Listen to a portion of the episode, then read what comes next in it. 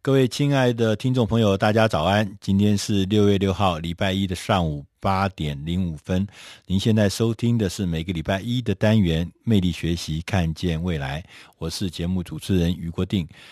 啊，每个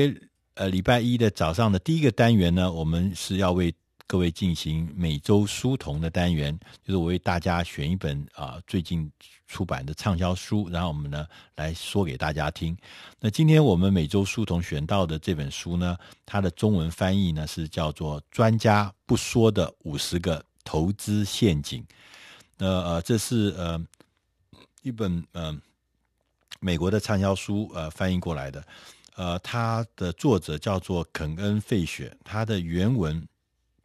是说，呃，原文的呃英文呃是说，learn it, do it, and profit from it，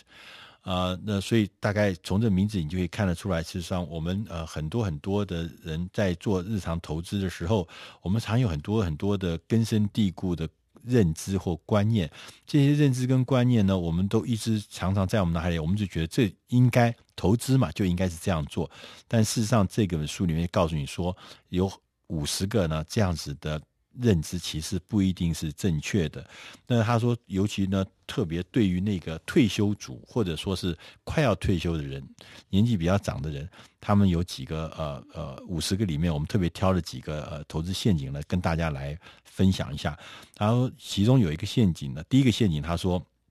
我们资产的配置啊、在做投资资产配置，应该是随着年龄而改变。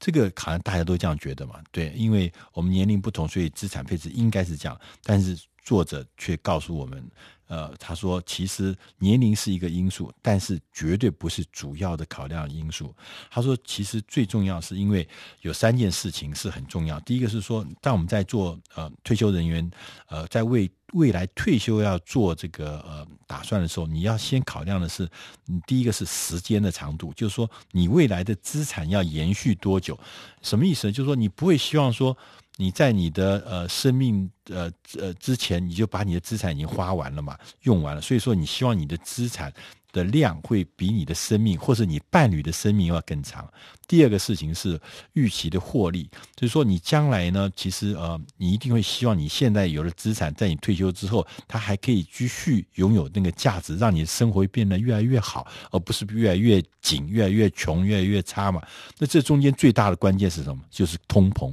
所以说我们在做长期的这个投资的时候，呃，最大的敌人其实是。不是成长而，不是安全，而是最大的敌人是来自通货膨胀，因为通货膨胀会把你的资产快速的。抵消变小，那所以这个事情是也蛮严肃。第三个是说，呃，你必须要有现金的需求。那这现金需求说，你的投资组合呢，应该是为了呃，将来以后等到你退休的时候，你要有生活的开销，还有一些必要的开销。那这些开销钱从哪里来？你必须要知道。所以说呢，呃，他结论这第一个是说，年纪虽然是一个重要，但是你的投资的资产必须因着时间。呃，生命的时间长短，还有预期的获利跟现金的需求有这三个因素来做配置。他也讲到说，除了呢，第二个呢，他也讲到说，这个呃呃，他也讲到说，有人都认为说，我们快要退休的，或者为了退休做打算的投资呢，一定要保守，而且呢，呃，另一定呢要着着重于像像利息啦，像公债啦。稳定的定存啦，让它保保持有利息啦，或者说，就算买股票，也要买那个很简单的、有很有利、有股利可以分配的。他这个作者呢认为说，其实不一定是这样子。他说，因为为什么？他说第一个啊，他说，嗯、你应该要在想说，不能够全部的。你的这个资呃的资产的投资都是为了安全，所以你就去买公债，你就去做定存。他说，其实这里面呢是有风险的。他说，所以你不能够做这样的事情。他说为什么？因为第一个，现在人的寿命比你预计的要长很多。以前我们认为说，我们可能活到七十几岁、八十几岁就差不多。现在由由于这个环境的变化，活得比以前久很多诶。所以说，你绝对不会想说，因为你当时的这个设计的时间。错了，所以到了你七十八十的时候，竟然发现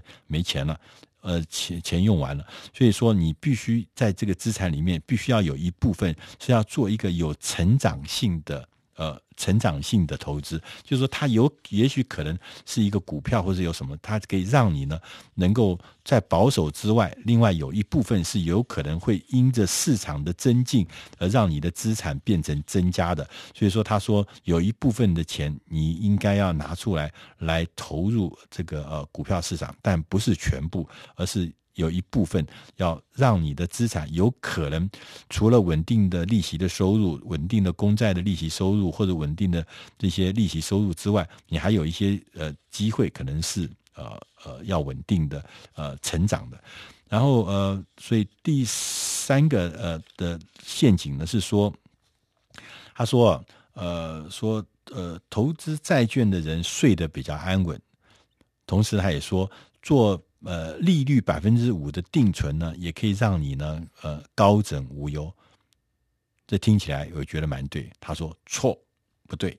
他说，因为呃，你不管是买定存，不管是你买债券。其实它都是还有它的风险，其中一个是他说利率百分之五的话，其实这个事情呢，在现在呢，利率百分之五定存利率百分之五是已经是不存在。大家如果有买定存就知道，现在利息大概都是百百分之二以内。所以事实上，你的呃你的利息的利率是百分之二，但是你知道吗？我们最近这几年来啊，以美国为例的话，二十年来我们的物价指数每年是成长百分之三。所以说，事实上，你的资产事实上不是会因为利息而变多，反而因为通货膨胀变少了。所以他说，如果说，如果说，呃，如果说，他说，如果在二一零二零一零年，就是现在这个时代，你每一年呃的两万五千块美金的购买力，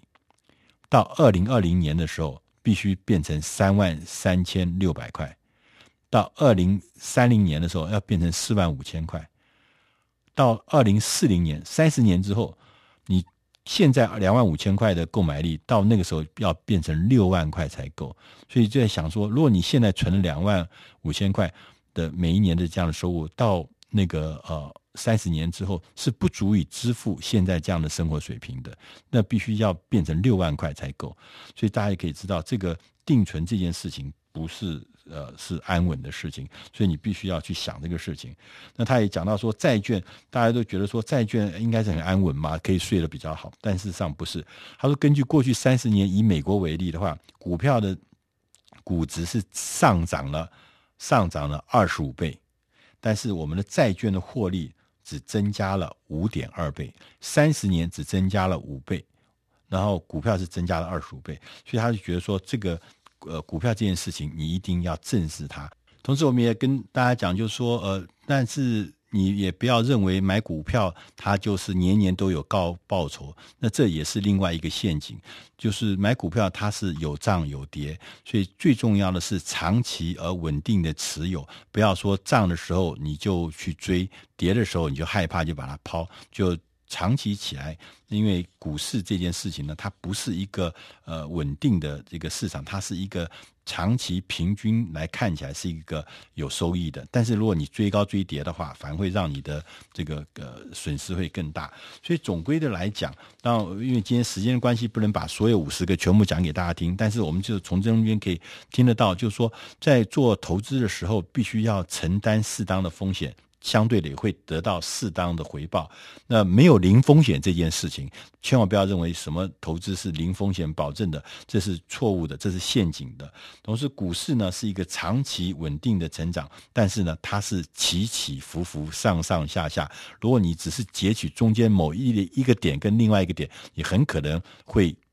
取得会得到很大的损失。所以说。最大的敌人在投资中，呃，不是这个呃价格的起起跌跌，最大的，尤其对退休人员来讲，你资产最大的敌人是来自通货膨胀。怎么战胜通货膨胀，能同时跟你的生命跟时间来做赛跑呢？这就是这本书说专家不说的五十个投资陷阱，他要告诉各位的，我们怎么样能够避开这些投资的陷阱，让我们的人生，尤其在晚年的时候，尤其在年纪大的时候，能够有一个稳定的资产，有稳定的收益能过更好的生活。以上这本书是取材自《大师轻松读》第三百九十一期，专家不说的五十个投资陷阱。